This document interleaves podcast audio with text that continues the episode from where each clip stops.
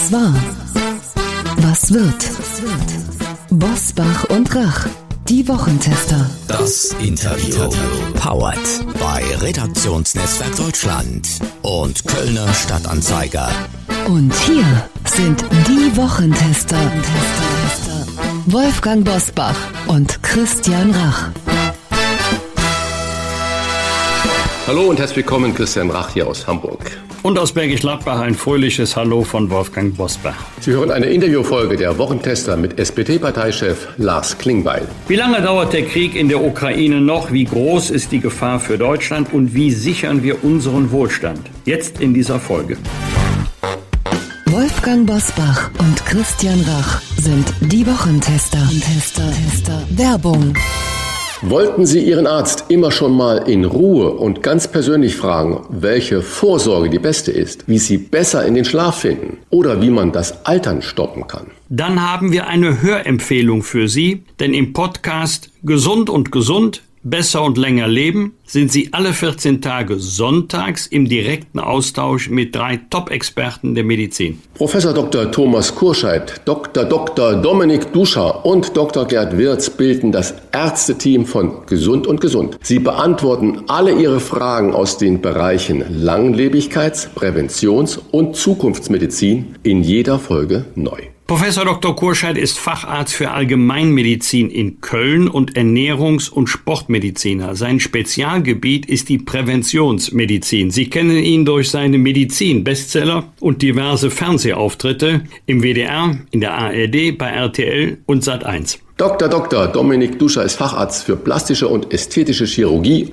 und lehrt angewandte regenerative Medizin an der Uni Tübingen. Duscher ist Pionier in einem Spezialgebiet, das uns früher oder später alle angeht und er ist der Kopf hinter den erfolgreichen Bestsellern mit Nina Ruge. Gemeinsam mit dem Neurophysiologen und Digital Health Experten Dr. Gerd Wirz greifen Duscher und Kurscheid in jeder Folge von Gesund und Gesund eine neue Frage auf. Wie können wir gesund alt werden? Werden wir alle dauerhaft länger leben? Und welche Innovationen in der Medizin taugen wirklich etwas? Die Antworten hören Sie im Podcast Gesund und Gesund auf allen Podcast-Plattformen und im Internet unter gesundundgesund.de. Gesund und gesund bitte in einem Wort schreiben. Hier nochmal zu merken, gesund und gesund. Der Podcast für ein besseres und längeres Leben. Alle 14 Tage sonntags auf gesundundgesund.de und überall, wo es Podcasts gibt.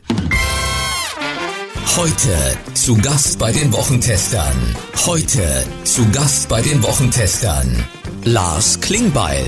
Der SPD-Parteichef erklärt bei den Wochentestern, wie er den historischen Wohlstandsabsturz stoppen will und wie er zu den neuen Forderungen nach Kampfjets durch den ukrainischen Präsidenten Zelensky steht.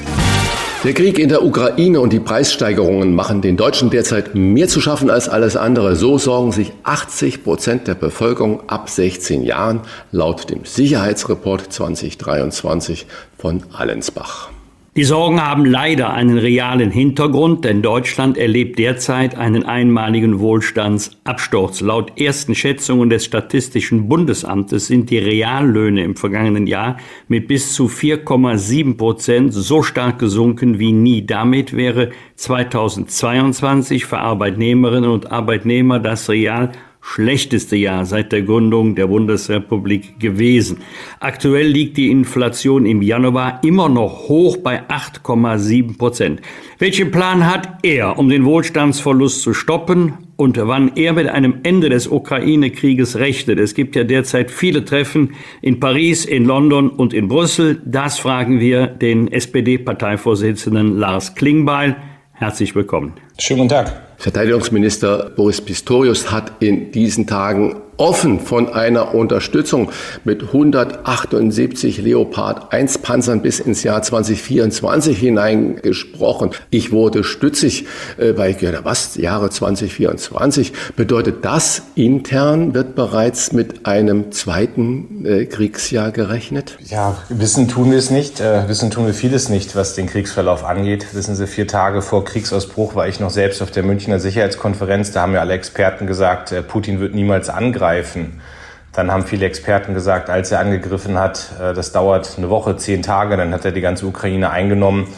Und jetzt äh, sehen wir seit Wochen, wie mutig die Ukrainerinnen und Ukrainer kämpfen. Und deswegen müssen wir in unterschiedlichen Szenarien denken. Wir alle wollen, dass dieser Krieg aufhört. Aber es kann sein, dass er länger dauert. Es kann sein, dass es wirklich ein Krieg wird, in dem sich beide Seiten auch äh, länger belauern, sich gegenüberstehen, in dem es immer wieder Geländegewinne in die eine oder andere Richtung geht. Und unsere Aufgabe bleibt, die Ukraine militärisch stark zu machen, damit sie sich verteidigen kann. Wladimir Putin hat kürzlich gesagt, Zitat, dass wieder deutsche Panzer Russland bedrohen würden. Steigt Ihrer Einschätzung nach durch weitere Panzerlieferungen die Gefahr auch für Deutschland und oder sehen Sie die Gefahr, dass wir uns in einer Lieferspirale befinden, was heute Panzer sind, können morgen Kampfjets sein und übermorgen vielleicht sogar der Ruf nach Truppen? Ich glaube, dass wir in der Tat sehr vorsichtig sein müssen, sowohl innenpolitisch hier die Bevölkerung mitzunehmen, als auch außenpolitisch, dass man eben genau guckt, äh, wie wird auf der anderen Seite jeder Schritt von uns gesehen. Ähm, wir kennen diese Drohung und diese äh, Wutausbrüche von Wladimir Putin seit Tag eins, äh, aber man muss sich bewusst machen, er ist derjenige, der angegriffen hat, er ist derjenige, der Völkerrecht gebrochen hat. Ähm, und deswegen gehen wir seit dem 24. Februar Schritt für Schritt. So, ich sage Ihnen, ich wundere mich manchmal über kluge Menschen auch in Talkshows, die ähm, sofort wissen, was Wladimir Putin tun wird und was er nicht tun wird. Und ich erlebe selbst als Politiker, wie schwierig das ist, manchmal einfach nur darauf hinzuweisen, dass der Nuklearwaffen hat. Äh, das wird denn ja sofort als Einknicken vor Putin wahrgenommen. Ähm, aber ich finde, man muss auch hier in allen Gefahren, in allen Szenarien denken. Deswegen war es so wichtig, dass wir beim Schritt der Panzerlieferung, dass wir das international eng abgestimmt tun, dass wir nicht das einzige Land sind, das das tut, sondern dass wir die Amerikaner, europäische Partner mitnehmen, damit Putin eben sieht, äh, das ist der Zusammenhalt auch auf westlicher Seite, der ihm gegenübersteht. Ähm, ich glaube nicht, dass er äh, eskalieren wird, was zum Beispiel die nukleare Bedrohung angeht, aber zumindest drüber nachdenken muss doch in so einer Diskussion erlaubt sein. Und das fehlt mir manchmal auch in der öffentlichen Diskussion, die wir haben, zumal, und das haben Sie angesprochen, die Bevölkerung auch sehr sensibel ist, was das Thema angeht. Genau, und darauf komme ich natürlich nochmal zu sprechen. Auf diesen äh, jetzt gerade veröffentlichten Allensbach äh, Sicherheitsreport, der ja zeigt, dass 80 Prozent der Deutschen Krieg und Inflation als größte Sorge betrachten oder äh, sich wirklich davon bedroht fühlen. Und fühlen Sie sich umgekehrt jetzt mit so einem Ergebnis von diesem Sicherheitsreport darin bestätigt, mit den Waffenlieferungen gezögert zu haben? Ist das einer der Gründe, warum Sie sagen, wir müssen auch äh, unsere Bevölkerung mitnehmen und äh, die Bedenken und die Ängste der Deutschen da ernst nehmen? Ich sage das eigentlich seit Tag eins und manchmal haben sich diese Waffenlieferungsdebatten ja auch überschlagen. So. Und ich kann das aus Sicht der Ukraine zu 100 Prozent nachvollziehen. Wenn wir ein Land wären, das angegriffen wird, würden wir auch von unseren Freunden und Partnern jegliche Unterstützung fordern. Aber wissen Sie, fünf Minuten nachdem wir entschieden haben, dass wir Schützenpanzer Marder liefern, wird nach dem Leo gerufen und fünf Minuten nachdem wir beschlossen haben, den Leo zu liefern, wird nach Kampfjets gerufen und das ist eine Logik, aus der man auch ein bisschen rauskommen muss, weil es auch um politischen Druck geht, es geht um Sanktionen. Ich finde auch, dass wir über Diplomatie reden müssen und was da möglich sein kann in diesen Zeiten. Und dass eine abwägende Haltung, wie der Bundeskanzler sie hat und wie ich sie auch teile, dass das schon sehr viel Unterstützung auch findet. Wenn ich jetzt gerade in diesen Tagen im Wahlkreis oder sonst wo im Land unterwegs bin, dann kann ich Ihnen nur sagen, kommt niemand, wirklich niemand bei mir an und fragt, wann liefern wir die Kampfjets, aber es kommen sehr viele Menschen weit über die SPD, das ist kein SPD-Thema, weit über die SPD bei mir an und sagen, könnt ihr verhindern, dass wir selbst Kriegspartei werden, dass wir damit reinrutschen. Und, und das ist das, wo ich appelliere. Ich stehe hinter jeder dieser Entscheidungen von Waffenlieferungen, trage das alles zu 100 Prozent mit, aber sich bewusst zu machen, dass das eben keine Reality-Shows oder dass das kein Computerspiel ist, sondern dass es hier wirklich auch um historische Entscheidungen geht, die uns in fünf, in zehn, in, in 20 Jahren noch beschäftigen werden und es auch keine Entscheidungen gibt, die ohne Konsequenz sind. Sich das bewusst zu machen und dann vielleicht ein bisschen tiefgehendere Debatte zuzulassen, als das in den letzten Monaten der Fall war, das würde, glaube ich, schon vielen Menschen hier im Land auch helfen, nachzuvollziehen, was da die politischen Entscheidungen sind und was sie beinhalten. Schneller Themenwechsel. Ein Thema in der außerordentlichen Sitzung des Europäischen Rates wird die Migration sein. Im vergangenen Jahr kamen so viele Flüchtlinge und Migranten nach Deutschland wie seit 2016 nicht mehr. Die Nettozuwanderung war so hoch wie seit Anfang der 50er Jahre, nämlich 1,1 Millionen Menschen. Passt vor diesem Hintergrund noch in die Zeit, dass die Ampel einen leichteren Familiennachzug, ein Bleiberecht auf Probe und niedrigere Hürden für Identitätsnachweise plant? Tja, das ist äh, in der Tat ein Thema, das uns ähm, sehr beschäftigt. Äh, Sie kriegen alle die öffentliche Debatte mit. Die Kommunen melden auch, dass wir jetzt äh, doch zusammenkommen müssen bei einem Flüchtlingsgipfel. Nancy Faeser hat das jetzt entschieden, dass wir gucken, wie wir mit dem Thema umgehen. Und das ist richtig, dass das Ganze auf der europäischen Ebene jetzt besprochen wird. Wir haben immer noch Länder, die sich unsolidarisch verhalten, was die Frage der äh, Flüchtlingsverteilung angeht, äh, Migration aus Flucht. Wir haben die Debatte über die Außengrenze, aber ich will Ihnen sagen, dass, was Sie an Punkten angesprochen haben, zum Beispiel die Frage Familiennachzug, das sind in meinen Augen humanitäre Aspekte, die wir berücksichtigen müssen ähm, humanitäre Aspekt, auch wo wir gesagt haben, hier wollen wir mit Menschen, die hergekommen sind, die geflohen sind, wollen wir so umgehen, dass sie auch humanitär aufgenommen werden. Das halte ich für richtig. Trotzdem darf man nicht äh, kleinreden, dass wir beim Thema Migration eine riesige Herausforderung haben. Die muss europäisch besprochen werden. Da braucht es europäische Solidarität und wir müssen hier national gucken, ähm, wie wir mit der Herausforderung umgehen. Die Zahlen gehen nach oben und da dürfen wir die Kommunen nicht im Stich lassen. Deswegen braucht es jetzt das Handeln von Bund und Ländern könnte sich die Migration gerade aus Syrien und jetzt auch infolge dieses katastrophalen Erdbebens noch verschärfen und dreschen ja immer gerne auf die Türkei und Erdogan ein, aber ohne diesen, ich nenne es mal türkischen Schutzschild, ähm, dass er so viele syrische Flüchtlinge bei sich da im Grenzgebiet zu Syrien aufgenommen hat. Und dieses Grenzgebiet ist ja jetzt, wenn man die Bilder sieht, man muss ja wirklich weinen darüber, komplett zerstört. Wird sich dieses Migrationsproblem noch verschärfen? Und wenn ich jetzt im Zuge auch des EU-Gipfels da höre, dass Österreich Bundeskanzler Karl Nehammer einen knallhart Schutz der EU-Außengrenzen gegen illegale Migration fordert. Äh, wie wird sich Deutschland, wie wird sich da Kanzler Scholz positionieren? Weil Sie haben gerade gesagt, da fehlt uns noch die Solidarität einiger anderer Länder. Genau, es sind ja verschiedene Sachen. Ich will einen Satz auch noch zur Türkei sagen, weil ich heute auch mit den, den Vorsitzenden unserer Schwesterparteien HDP und CHP verabredet bin, um wirklich mir auch Informationen aus erster Hand zu holen. Das ist tragisch, was wir dort für Nachrichten haben, was wir für Bilder hören. Die Zahl der Toten geht immer weiter nach oben. Das ist ein großes Schicksal, das nicht weit weg in der Türkei ist, sondern das uns ja auch hier betrifft. Viele die ich selbst kenne, die hier in Deutschland leben, sind mit ihren Familien betroffen. Und da, da, bin ich dankbar für die übergreifende Solidarität, für alle, die jetzt auch in die Türkei reisen, um dort zu helfen und für alles, was hier an Spenden und Unterstützung auch gesammelt wird. Und ein Stück weit ist es in der Tat so, wie Sie gesagt haben. Ich, ich glaube, wir müssen uns darauf einstellen, dass Migration ein Stück weit eine neue Normalität ist, dass äh, wir ganz unterschiedliche Gründe haben, weswegen Menschen fliehen. Das können Umweltkatastrophen sein, das können Kriege sein, das können wie jetzt auch natürlich Situationen sein, die wir in der Türkei erleben, wo dann auch Menschen ohne Heimat sind und äh, Schutz suchen. Mm, und wir müssen uns bewusst machen in Europa, wir sind der Ort, zu dem viele wollen und wo sie auch den Schutz suchen. Und deswegen brauchen wir eine ganze Palette an Maßnahmen. Wir brauchen eine europäische Verteilung. Wir brauchen auch, da gibt es jetzt einen Beauftragten bei der Bundesregierung mit Herrn Stampf, wir brauchen äh, wirksame Rückführabkommen mit Ländern, wo wir dann auch Menschen, die nicht hier bleiben können, äh, eben wieder zurückschicken.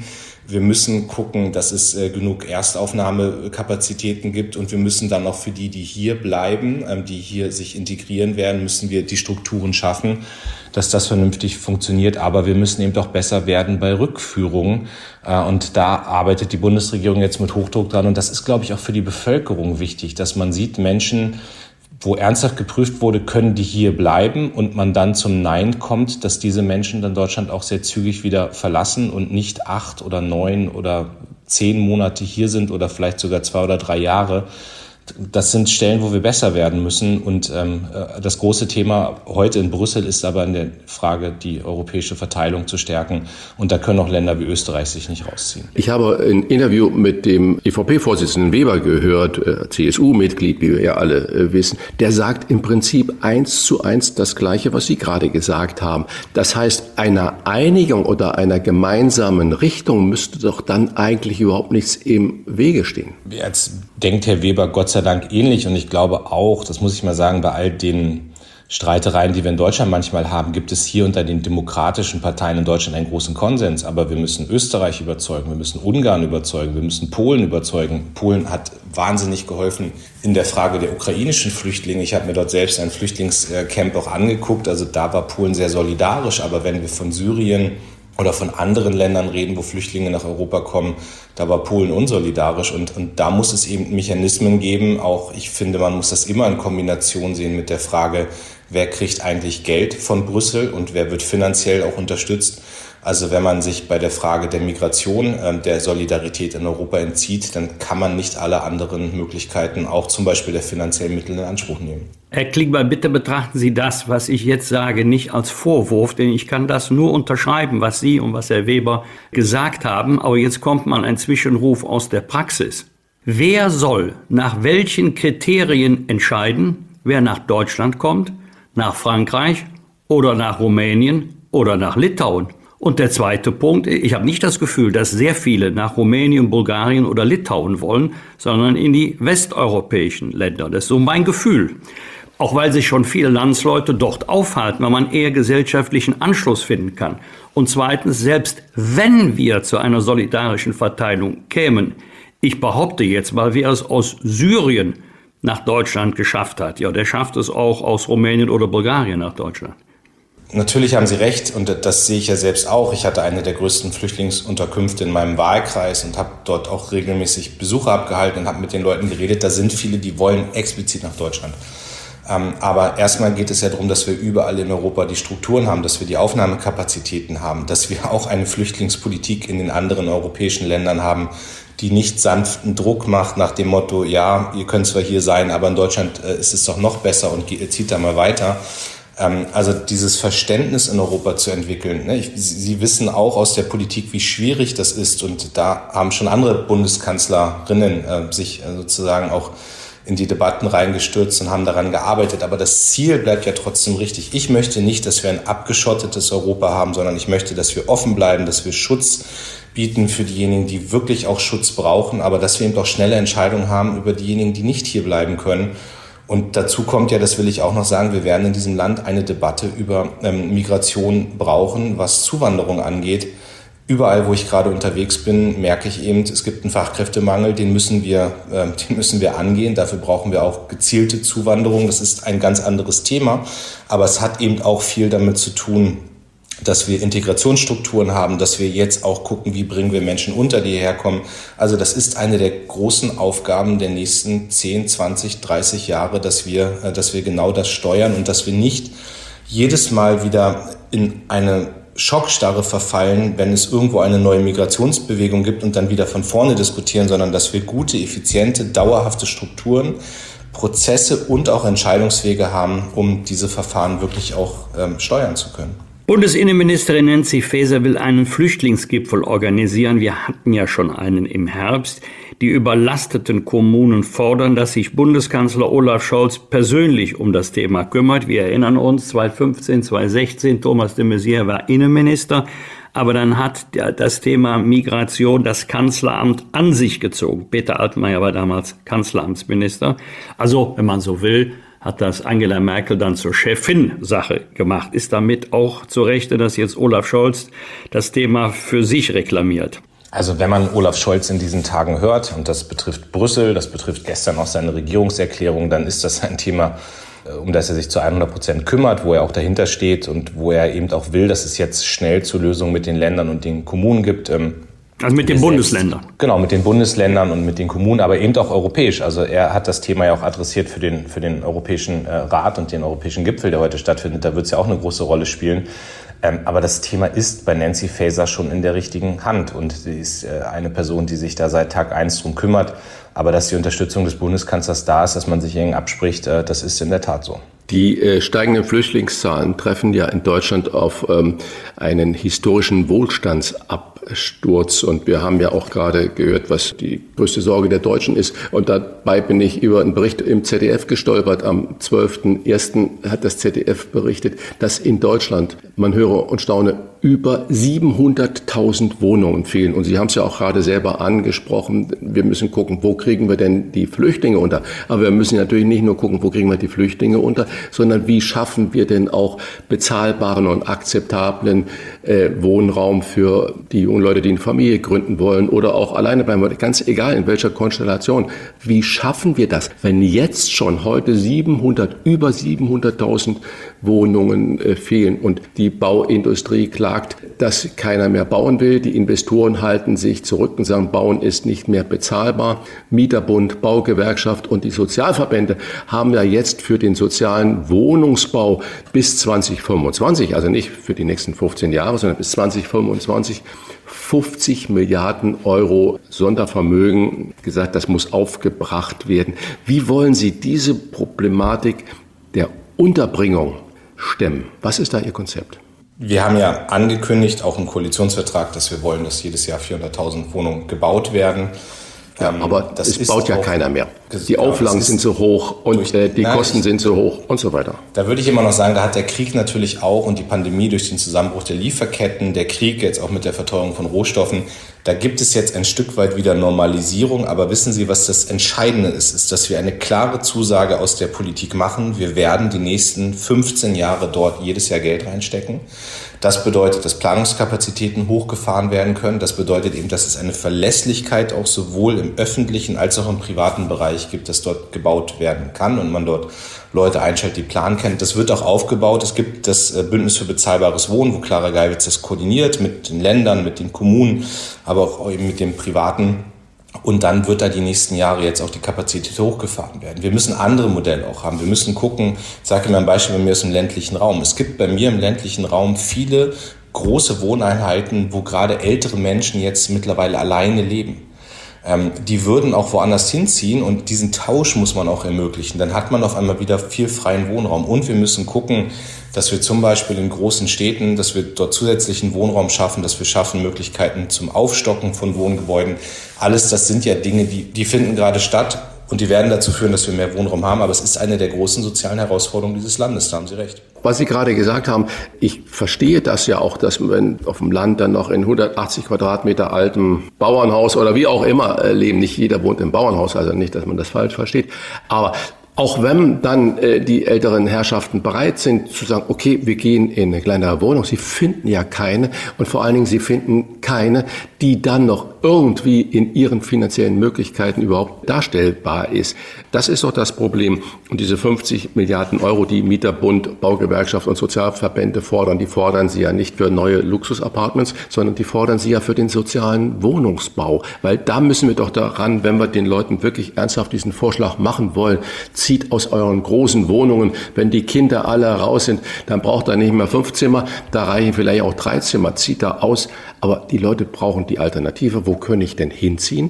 Wo ist denn das gewährleistet in meinem sozialen Umfeld, dass ich nicht also da 150 Kilometer weiterziehen muss, um dann irgendwas Ähnliches zu finden? Das sind doch die Aufgaben. Und wie wollen Sie sich denen denn stellen? Wie soll das finanziert genau, werden? Deswegen muss äh, Punkt eins ist, es muss gebaut werden. Es muss jetzt klare Verabredung geben mit der Bauwirtschaft, mit der Immobilienwirtschaft um Planungssicherheiten, um Investitionssicherheit, nicht für ein Jahr oder zwei Jahre, sondern für eine Strecke der nächsten 15 oder noch weiter Jahre, dass die wissen, hier ist eine Investitionsgarantie, hier nimmt der Staat Geld in die Hand, hier kann gebaut werden. Und da geht es ja zum Beispiel ganz viel darum, dass in den Planungsbüros Personal aufgebaut wird. Das Personal äh, ist ganz schwierig zu finden, das weiß ich, aber wenn man weiß, verlässliche kommen Investitionen die nächsten Jahre, dann kann es sein. Dann geht es in der Tat darum, dass wir Planungsbeschleunigung bekommen, Vereinfachung. Wir haben das jetzt gerade beim LNG-Terminal gesehen, da hat das in 200 Tagen funktioniert. Wir können beim Wohnungsbau auch beschleunigen. Das geht sehr schnell und dann hat man dort viel bessere, auch entbürokratisierte Möglichkeiten zu bauen. Und das Dritte, das haben Sie auch mit angesprochen, das betrifft natürlich die Frage, wie ist eigentlich dieser Wohnraum dann bezahlbar? Wir haben jetzt gerade zum Beispiel eine Debatte über Indexmieten, also wo ja die Inflation ermöglicht, dass die Mieten im Rahmen der Inflation steigen. So, das führt gerade dazu, dass manche Mieten um 8, 9, 10 Prozent gerade zunehmen, wo wir als SPD auch sagen, Leute, da müssen wir mal drüber reden. Das kann nicht sein, weil dann immer mehr normale Bürgerinnen und Bürger in Anführungsstrichen auch aus, aus Wohngegenden vertrieben werden, wo dann nur noch Luxuswohnungen entstehen. Da gibt es in Hamburg zum Beispiel sehr spannende Modelle zu sagen, wir kappen diese Indexmieten, die Grünen fordern diese Indexmieten, glaube ich, komplett sein zu lassen. Äh, da muss man jetzt auch dann politische Entscheidungen treffen, die eben dazu führen, dass es dort äh, nicht immer mehr Menschen gibt, die sich Wohnungen in bestimmten Gebieten gar nicht mehr leisten können. Aber der Grundpunkt, der Grundansatz muss sein, dass wir mehr bauen in diesem Land, und dafür müssen jetzt eben trotz Mangel an Rohstoffen, trotz Schwierigkeiten bei den Lieferketten, müssen jetzt die Grundlagen gelegt werden. Und das tut Clara Geiwitz gerade. Herr Klingbeil, was Sie sagen, ist aktuell richtig. Aber es hat auch Jahre gegeben, in denen die Indexmieten, also die indizierten Mieten, die nach dem Lebenshaltungskostenindex sich entwickeln, deutlich niedriger waren als die Steigerung der ortsüblichen Vergleichsmieten. Damals war es ein Vorteil. Das ist in der Tat so, aber gerade 10 Prozent ist, ist zu viel und das, ja, ist ja richtig. Viele, und die Belastung der Bürgerinnen und Bürger steigen auch an anderen Stellen. Insofern, ja. Ja, das ist äh, das Thema, was uns gleich äh, zum nächsten Thema führt. Was kann die Regierung wirklich konkret unternehmen gegen das real schlechteste Jahr für Deutschlands Arbeitnehmer seit Gründung der Bundesrepublik? Nicht mal in den Ölkrisejahren, Anfang der 70er Jahre war es ja schlimmer. Wir brauchen Wachstum. Ich, das ist wie überzeugend. Wir haben im letzten Jahr es geschafft, vernünftig durch die Krise durchzukommen. Drei Entlastungspakete, Gas- und Strompreisbremse. Wir haben Mitte letzten Jahres uns gefragt, ob wir genug Energie haben, um im Winter nicht zu frieren, dass die Industriearbeitsplätze nicht verloren gehen. So, das haben wir geschafft. Aber jetzt braucht es ein Fundament für neues Wachstum. Darum geht es. Wir müssen gucken, sage ich Ihnen ganz klar, dass Industrie hier in Deutschland erhalten bleibt. Wir sind in einem knallharten Wettkampf mit den USA. Darum geht es heute in Brüssel auch. Inflation Reduction Act ist das Schlagwort. Die Amerikaner nehmen 450 Milliarden in die Hand und sagen, wir fördern hier klimaneutrale äh, Technologien, Innovation, Industrie. Und das muss Europa auch machen. Wir müssen dafür sorgen, dass Industrie in Deutschland nicht verloren geht. Da geht es um die Frage von EU-Beihilfe, die muss überarbeitet werden, dass investiert werden kann. Es geht um die Frage Infrastrukturaufbau, zum Beispiel Wasserstoffinfrastruktur, die muss in den nächsten sechs Monaten jetzt maßgeblich vorangebracht werden, sonst droht Industrie hier auch wegzugehen. Es geht um die Frage Fachkräftezuwanderung und es geht um die Frage auch, wie können in diesen Bereichen äh, zum Beispiel Investitionen auch stärker gehoben werden. Ich habe gerade schon gesagt, EU-Beihilfe, auch private Investitionen. Und da muss es ein Verständnis für geben. Die nächsten 10, 15 Jahre werden entscheidend, ob wir weiter ein Land sind, das neue Jobs hat, das im Wohlstand ist, das ein Wachstum generiert auch und in dem wir auch einen bestimmten sozialen Zusammenhalt haben. Oder wenn wir das falsch machen, dann sehen wir eben, es geht alles nach China, es geht in die USA. Und für uns wären das äh, teils auch düstere Zeiten. Und ich möchte gerne, dass wir den ersten Weg gehen, aber dafür müssen wir jetzt anpacken. Sie haben gerade zwei Schlagworte ja gesagt. Also Wachstum brauchen wir, um das alles nach vorne treiben zu können. Da wird vermutlich keiner widersprechen. Und dann haben Sie das neue amerikanische Anti-Inflationsgesetz gesagt, wo Sie 450 Milliarden US-Dollar ähm, die Amerikaner in die Hand nehmen, aber um Umwelttechnik und so weiter auszubauen, aber nicht dass sich da internationale äh, Firmen dran beteiligen, sondern Made in America. Das heißt, die investieren diese 450 Milliarden ja nur in amerikanische Firmen, die in Amerika produzieren. Also es könnten auch deutsche oder englische oder französische Firmen sein, aber das muss in Amerika produziert werden. Das heißt, das äh, erscheint den Amerikanern ein richtiges Konzept. Da ist ja dann eigentlich eine Wettbewerbsverzerrung vorprogrammiert. Und wenn ich jetzt Wachstum und das amerikanische Umgehen damit äh, sehe, dass bei uns die Tarifverhandlungen anlaufen, unter anderem bei Post, bei Bahn, bei Verdi und so weiter und mit Forderungen von 12 bis zu 15 Prozent mehr Lohn dann da in die Verhandlungen gestartet äh, wird, wie soll da Wachstum noch generiert werden? Das ist doch genau diese Lohnpreisspirale, die man dann als Circulum vitiosum irgendwann nicht mehr stoppen kann. Ist dieser staatlich-soziale Ausgleich denn überhaupt leistbar?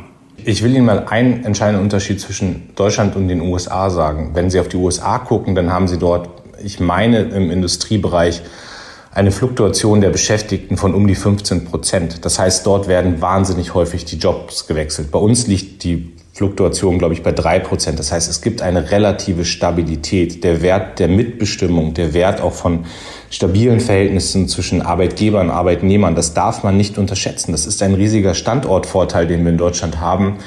Aber das Gesamtpaket macht es. Also deswegen, ich werde mich als Sozialdemokrat nie in Tarifverhandlungen einmischen. Ich möchte, dass die Menschen gut verdienen. Dafür tun wir auch das, was wir politisch tun können. Aber die Tarifverhandlungen werden zwischen Gewerkschaften und Arbeitgebern geführt. Trotzdem habe ich eine Sympathie für höhere Löhne. Aber das ist kein Negativpunkt auf unserer Seite. Das, was wir brauchen, ist eine Beschleunigung bei Verfahren. Ich habe es gerade gesagt, Wasserstoffnetze. Wir brauchen EU-Beihilferichtlinien, die nicht abwürgen, dass wir hier in Deutschland investieren können. Ich, ich treffe die CEOs von großen Industrieunternehmen, die mir sagen, Wir warten jetzt teilweise seit zwei, seit drei, seit vier Jahren darauf, dass Investitionen, die man vorhat, und, und zwar nicht öffentliche, sondern private Investitionen, dass die in Brüssel genehmigt werden. So, das können wir uns nicht mehr erlauben. Das ist etwas, was wir uns nicht mehr erlauben können. Und dann ist es ja in der Tat so, dass Europa auch ein wahnsinnig großer Markt ist, wenn wir zusammen agieren. Also ich glaube nicht, dass der Nachteil darin liegt, dass wir mit unseren Arbeitnehmern besser umgehen. Der Nachteil liegt darin, dass wir gerade ganz viel Bürokratie haben in Brüssel, die schnelle Entscheidung verhindert. Der Nachteil liegt darin, dass wir manchmal auch äh, entscheidungsunfreudig sind und dass wir uns ein bisschen eingenistet haben in diesen Mentalität, geht ja alles gut und wird schon alles vernünftig laufen. Und ich glaube, diese Zeit ist vorbei. Das hat der 24. Februar mit diesem Kriegsbeginn ja auch gezeigt. Und deswegen gilt es jetzt wirklich Ärmel hochkrempeln und anpacken. Und ich, ich sage Ihnen wirklich mit voller Überzeugung, die nächsten zwei Jahre sind da entscheidend. Können wir heute gar nicht alles besprechen. Auch die MDR-Verordnung da in Europa, wo alle medizinischen ähm, Geräte und Produkte nochmal neu klassifiziert und zertifiziert werden müssen, kostet im Moment unglaublich Innovation, unglaublich viel Geld. Schon zertifizierte Geräte dürfen nicht mehr in den OP-Sälen benutzt werden. Da Vinci-Roboter und so weiter stehen still. Es wird wieder mit der Hand gemacht, weil auch Dinge, die seit 20 Jahren erfolgreich eingesetzt werden, neu klassifiziert werden müssen. Es gibt die Leute nicht in Brüssel, die das dann machen oder in Amsterdam, wo die da sitzen. Wir haben extremste selbstgemachte Bürokratiemonsterprobleme, aber ich sehe ja, Sie haben das erkannt. Das wäre ein richtiges Thema, was wir in einem zweiten Gespräch gerne mal angehen könnten. Dieses Thema treibt mich auch wahnsinnig um. Ich kann zu dem Detail, das Sie angesprochen haben, jetzt gar nicht mal was sagen, aber ich würde sofort glauben, dass das so ist. Und ja, das, das kommt aus einer Zeit, wo wir, glaube ich, relativ sicher uns waren, dass diese Wachstumskurven, die wir haben, die weitergehen und weitergehen und und jetzt sind wir doch ein bisschen wach geworden, glaube ich auch. Wissen Sie, und ich, für mich ist das Beispiel wirklich das LNG-Terminal in Wilhelmshaven, wo wir es in 200 Tagen geschafft haben, eine völlig neue Energieinfrastruktur aufzubauen. Das hätte man alles schon in den letzten Jahren machen können, aber jetzt war es notwendig, jetzt haben wir es hingekriegt und diese neue Deutschlandgeschwindigkeit hat ja gezeigt, wir können das, wenn wir wollen und wenn politischer Leadership und die Dringlichkeit zusammenkommen. Und da fallen uns doch viele andere Beispiele ein und das sollten wir dann auch einfach jetzt mal so machen. Am 12. Februar wird in Berlin gewählt. In der Silvesternacht herrschte in der Hauptstadt so eine Art Ausnahmezustand. Rettungskräfte und Polizisten wurden angegriffen. Alle, inklusive der Bundesinnenministerin, forderten schnelle Strafen innerhalb weniger Wochen, Zitat, damit die Jugendlichen sofort eine Reaktion spüren. Ende des Zitats. Stand der Anklagen bis heute null. Wie kann man das ändern oder was läuft da schief? Unterstütze das, was die Bundesinnenministerin äh, gesagt hat, zu 100 Prozent. Es muss eine schnelle Konsequenz geben. Ich äh, habe mal ein Buch gelesen von einer Jugendrichterin, deren Name mir jetzt gerade entfällt. Ich glaube, Heising war ihr Kirsten Name. Kirsten Heisig. Später. Heisig das Ende der Geduld. Später, genau, leider hat sie später das Leben genommen. Ähm, aber das war ein, ein Buch, was mich ziemlich geprägt hat, weil sie damals ja auch beschrieben hat, es geht gar nicht um immer höhere Strafen, sondern es geht darum, dass die jungen Menschen, gerade die jungen Menschen, sehr schnell merken, das, was du da getan hast, das ist nicht in Ordnung und hier ist die Konsequenz. Ähm, das wird nur funktionieren, indem wir äh, Gerichte entlasten mit viel Kram, den sie heute machen müssen ähm, und der vielleicht da gar nicht hingehört. Und das geht auch nur darum, indem Richterstellen ausgebaut werden. Ich kann das bei mir aus Niedersachsen nur sagen, da weiß ich, dass das gerade getan wird. Man hat diese Fachkräfte nicht von heute auf morgen. Aber das muss, das muss das Ziel sein. Es muss einen starken Justizapparat geben, der sich auf die richtigen Sachen konzentrieren kann. Und dann muss innerhalb von wenigen Wochen, äh, vielleicht sogar Tagen, muss es dann schnelle Konsequenzen auch für diejenigen geben, die dort in der Silvesternacht Sicherheitskräfte, Feuerwehren, Polizisten, andere angegriffen haben. Die müssen sofort merken, dass es, äh, dass es ein falsches Verhalten war und da darf es weder eine falsche Milde noch eine Zögerlichkeit geben. Ich erzähle mal eine Insidergeschichte, habe ich von Rudi Völler. Äh, Jürgen Klopp vom FC Liverpool hat sich als Bundestrainer angedient in Frankfurt, äh, wartet auf eine Entscheidung, ob er nicht Hansi Flick ablösen kann, dann da als Bundestrainer, hat aber seinen Arbeitgeber in Liverpool gebeten, dass wenn das nichts wird, dass er doch bitte Trainer in Liverpool bleiben kann. Das ist natürlich eine Ente. Was glauben Sie denn, wie Liverpool reagieren würde, wenn das so wäre? Sprich, zu Nancy Faeser. Äh, sie sagt ja, ich will eigentlich hessische Ministerpräsidentin werden, aber wenn das nichts wird, bleibe ich Innenministerin. Die meisten Deutschen schütteln den Kopf äh, darüber. Welche Argumente haben Sie denn für diese Entscheidung von Nancy Faeser? Musste ich in der Tat gerade überlegen, warum ich diese Geschichte noch nicht in der Sportbild gelesen habe. Aber ja, das war ein Spaß. Ich habe dann, die Analogie, hab dann die Analogie verstanden. Ach, wissen Sie, ich, ich bin da schon ein bisschen verwundert drüber. Als Olaf Scholz sich äh, beworben hat, als äh, Bundeskanzler und Finanzminister war, hat das ja niemand diskutiert. Als mein Ministerpräsident Stefan Weil, der als Oberbürgermeister von Hannover kandidiert hat, als Ministerpräsident sich beworben hat, hat das niemand diskutiert. Jetzt diskutieren wir das. Ähm, wichtig ist doch, dass äh, Nancy Faeser sehr klar ist in ihren Aussagen. Äh, es gab ja andere Beispiele auch schon, wo man sich gewunden hat, wo man taktiert hat, wo man versucht hat, durch schöne Rhetorik irgendwie äh, auch zu verheimlichen, was man vorhat. Und sie sagt sehr klar, ich bin gerne Bundesinnenministerin. Ich finde auch, sie macht einen großartigen Job. Sie sagt aber, Hessen liegt mir wirklich am Herzen. Da war ich jetzt jahrelang in der Landespolitik. Ich bin die SPD-Landesvorsitzende. Ich möchte gerne Ministerpräsidentin werden. Und jetzt können die Bürgerinnen und Bürger entscheiden. So, und ich äh, wünsche und werde sie unterstützen, dass sie Ministerpräsidentin wird. Und ich bin auch sehr optimistisch, dass das klappt. Glauben Sie, dass es bei der Haltung von Nancy Faeser bleibt oder halten Sie es für möglich, dass sie im Laufe der nächsten Wochen die Meinung ändert, weil sie dadurch durch die Haltung, die haben Sie ja richtig beschrieben, aber dadurch minimiert sie natürlich die Chancen, hessische Ministerpräsidentin zu werden. Sie haben ähm, eleganterweise nicht den Namen Norbert Röttgen erwähnt, aber den haben Sie vermutlich gemeint.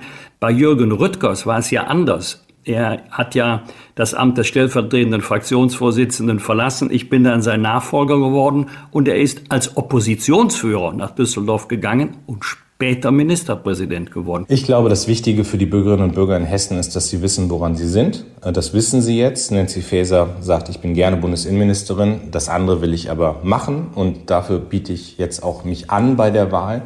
Da kann man klar entscheiden, aber ich verstehe auch, dass man, wenn man 18 äh, Jahre Oppositionsführerin war oder 18 Jahre äh, sozusagen im Landtag war und davon viele Jahre Oppositionsführerin, dass man dann eben sagt, ähm, diesen Schritt gehe ich nicht mehr. Aber Nancy Faeser ist in Hessen eng vernetzt. Die Leute kennen sie da, wissen, was das Angebot ist. Ob das Chancen minimiert, ob das Chancen hochtreibt. Wissen Sie, ich glaube, dass Politik, und da sind Sie ja auch ein gutes Beispiel dafür, Politik muss immer klar sein in dem, was sie tut. Politik muss das auch klar aussprechen. Äh, das wäre für mich nicht gut gewesen, wenn mit dem Tag der Verkündung von Nancy Faeser, dass sie Ministerpräsidentin werden will, dass mit diesem Tag unklar ist, in welchen Konstellationen macht sie wie was. Das hat sie deutlich gesagt. Das ist ein Angebot, da kann sich jetzt jeder dran reiben, da kann jeder drüber nachdenken, wie er das findet, da kann jeder auch sagen, was ihn daran stört. Aber man weiß zu 100 Prozent, was man äh, mit welcher Stimmabgabe kriegt. Politik muss immer klar sein, muss immer offen und ehrlich sein, haben Sie gerade gesagt. Da komme ich zu meiner abschließenden Frage. Ich habe Sie und zu Ihrem Humorverständnis, ich habe Sie im Fernsehen gesehen, als Sie in Aachen auf der Bühne standen bei der Verleihung des Ordens wieder den tierischen Ernst den ja diesmal unsere Außenministerin Annalena Baerbock zur Ritterin geschlagen wurde. Und äh, sie kam auf die Bühne oder in die Bütt heißt es ja und haben zuerst mal fünf Minuten darüber äh, geredet, dass sie eigentlich überhaupt kein humorvoller Mensch sind und haben damit natürlich den Saal schon für sich eingenommen. Sie haben sich da also in vielen Dingen auf sich selber oder auch auf ihre eigene Partei mal konzentriert, natürlich auch ein oder andere kleine zärtliche Rosa-Pfeil geschossen. So, und mir hat das unglaublich unglaublich gut gefallen, was Sie da äh, gesagt haben. Ich musste auch wirklich zum Teil richtig lachen. Ihre Ampelkollegin allerdings, äh, Dr. Marie-Agnes Strack-Zimmermann von der FDP, zuerst mal kam sie auf in die Bütte. Ich dachte, wow, wie sieht die denn großartig aus? Was für eine Veränderung diese Optik dann natürlich mit der Person macht. Und dann habe ich aber ihre Rede gehört und mir fiel so ein bisschen immer die Kinnlade runter. War ja mehr als hart und war ja schon fast so eine äh, Bierzelt-Ascher-Mittwoch-Rede, also eine Nachkarnevalsrede. Was haben Sie gedacht? Sie waren ja dann auch Zuhörer. Was haben Sie gedacht, als Sie da gehört haben, dass Sie dann gerade CDU-Chef Friedrich Merz über ihn sehr hergezogen ist, hat natürlich aber auch vor Olaf Scholz und vielen anderen äh, nicht Halt gemacht. Ist das noch Karneval oder war das einer drüber? Ich sage Ihnen sehr offen, das war meine allererste Karnevalsveranstaltung. Also ich habe nicht gelogen in meiner Rede, als ich gesagt habe, das letzte Mal war ja im Kinderfasching. Und insofern, ich habe da gesessen habe gedacht, okay, meine Rede ist anscheinend zu sanft, wenn das hier äh, sozusagen der übliche Tenor ist. Und ich glaube aber am Ende, wissen Sie, muss jeder auch sich selbst wohlfühlen mit der Rede. Ähm, ich habe einen politischen Stil, wo ich für mich eben sage, ich, äh, ich möchte Friedrich Merz und Annalena Baerbock und auch der Kollegin Strack-Zimmermann in so einer Rede gerne einen mitgeben. Aber ich möchte danach noch mit denen zusammen auch ein Bier trinken können. Und mir hat jemand in der Vorbereitung auf meine Rede in Aachen gesagt, weißt du, wir hier beim Karneval, wir sind so, wir wollen uns gegenseitig in den Arm nehmen, aber wir pieken uns dabei auch mal an die Seite und das muss das Gegenüber aushalten. Das war für mich die Messlatte der Rede und ich glaube, jeder muss für sich bewerten, ob er das auch so gehalten hat, ob er das so sieht und ähm, gibt ja die politischen Debatten jetzt gerade. Das, da kann ich mich als jemand, der Karnevalserfahrung bisher noch nicht hat, gar nicht einmischen. Aber ich bin froh, dass ich meine Rede so gehalten habe, wie ich sie gehalten habe. Ich habe gesehen, Friedrich Merz hat sogar Standing Ovations gemacht, obwohl ich ihm ja eine mitgegeben habe. Und ich glaube, dann hat man den richtigen Ton getroffen und ich bewerte vor allem erstmal mich und nicht andere. Wir halten unabhängig davon fest, Ihre Rede beim Orden wieder den tierischen Ernst hatte die richtige Balance und wir bedanken uns für dieses offene und klare Gespräch in der knappen Zeit, die Sie haben, bei Lars Klingbeil, SPD-Parteichef. Vielen Dank, Herr Klingbeil. Herzlichen Dank. Alles Gute, Herr Klingbeil. Alles Gute für Sie. Auf bald. Bosbach und Rach. Im Internet diewochentester.de das waren die Wochentester, das Interview mit Unterstützung vom Kölner Stadtanzeiger und dem Redaktionsnetzwerk Deutschland. Wenn Sie Kritik, Lob oder einfach nur eine Anregung für unseren Podcast haben, schreiben Sie uns auf unserer Internet- und auf unserer Facebook-Seite. Fragen gerne per Mail an kontakt.diewochentester.de. Und wenn Sie uns auf einer der Podcast-Plattformen abonnieren und liken, freuen wir uns ganz besonders. Hören Sie doch mal rein in unsere Kompaktausgabe der Wochentester bereits am Mittwochabend ab 22 Uhr wegen Karnevals. Die neue reguläre Folge hören Sie diesmal schon am Donnerstag um 7 Uhr. Danke für Ihre Zeit und eine gute Woche. Was war? Was wird? Wolfgang Bosbach und Christian Rach sind die Wochentester. Ein maßgenau Podcast. Powered bei Redaktionsnetzwerk Deutschland und Kölner Stadtanzeiger.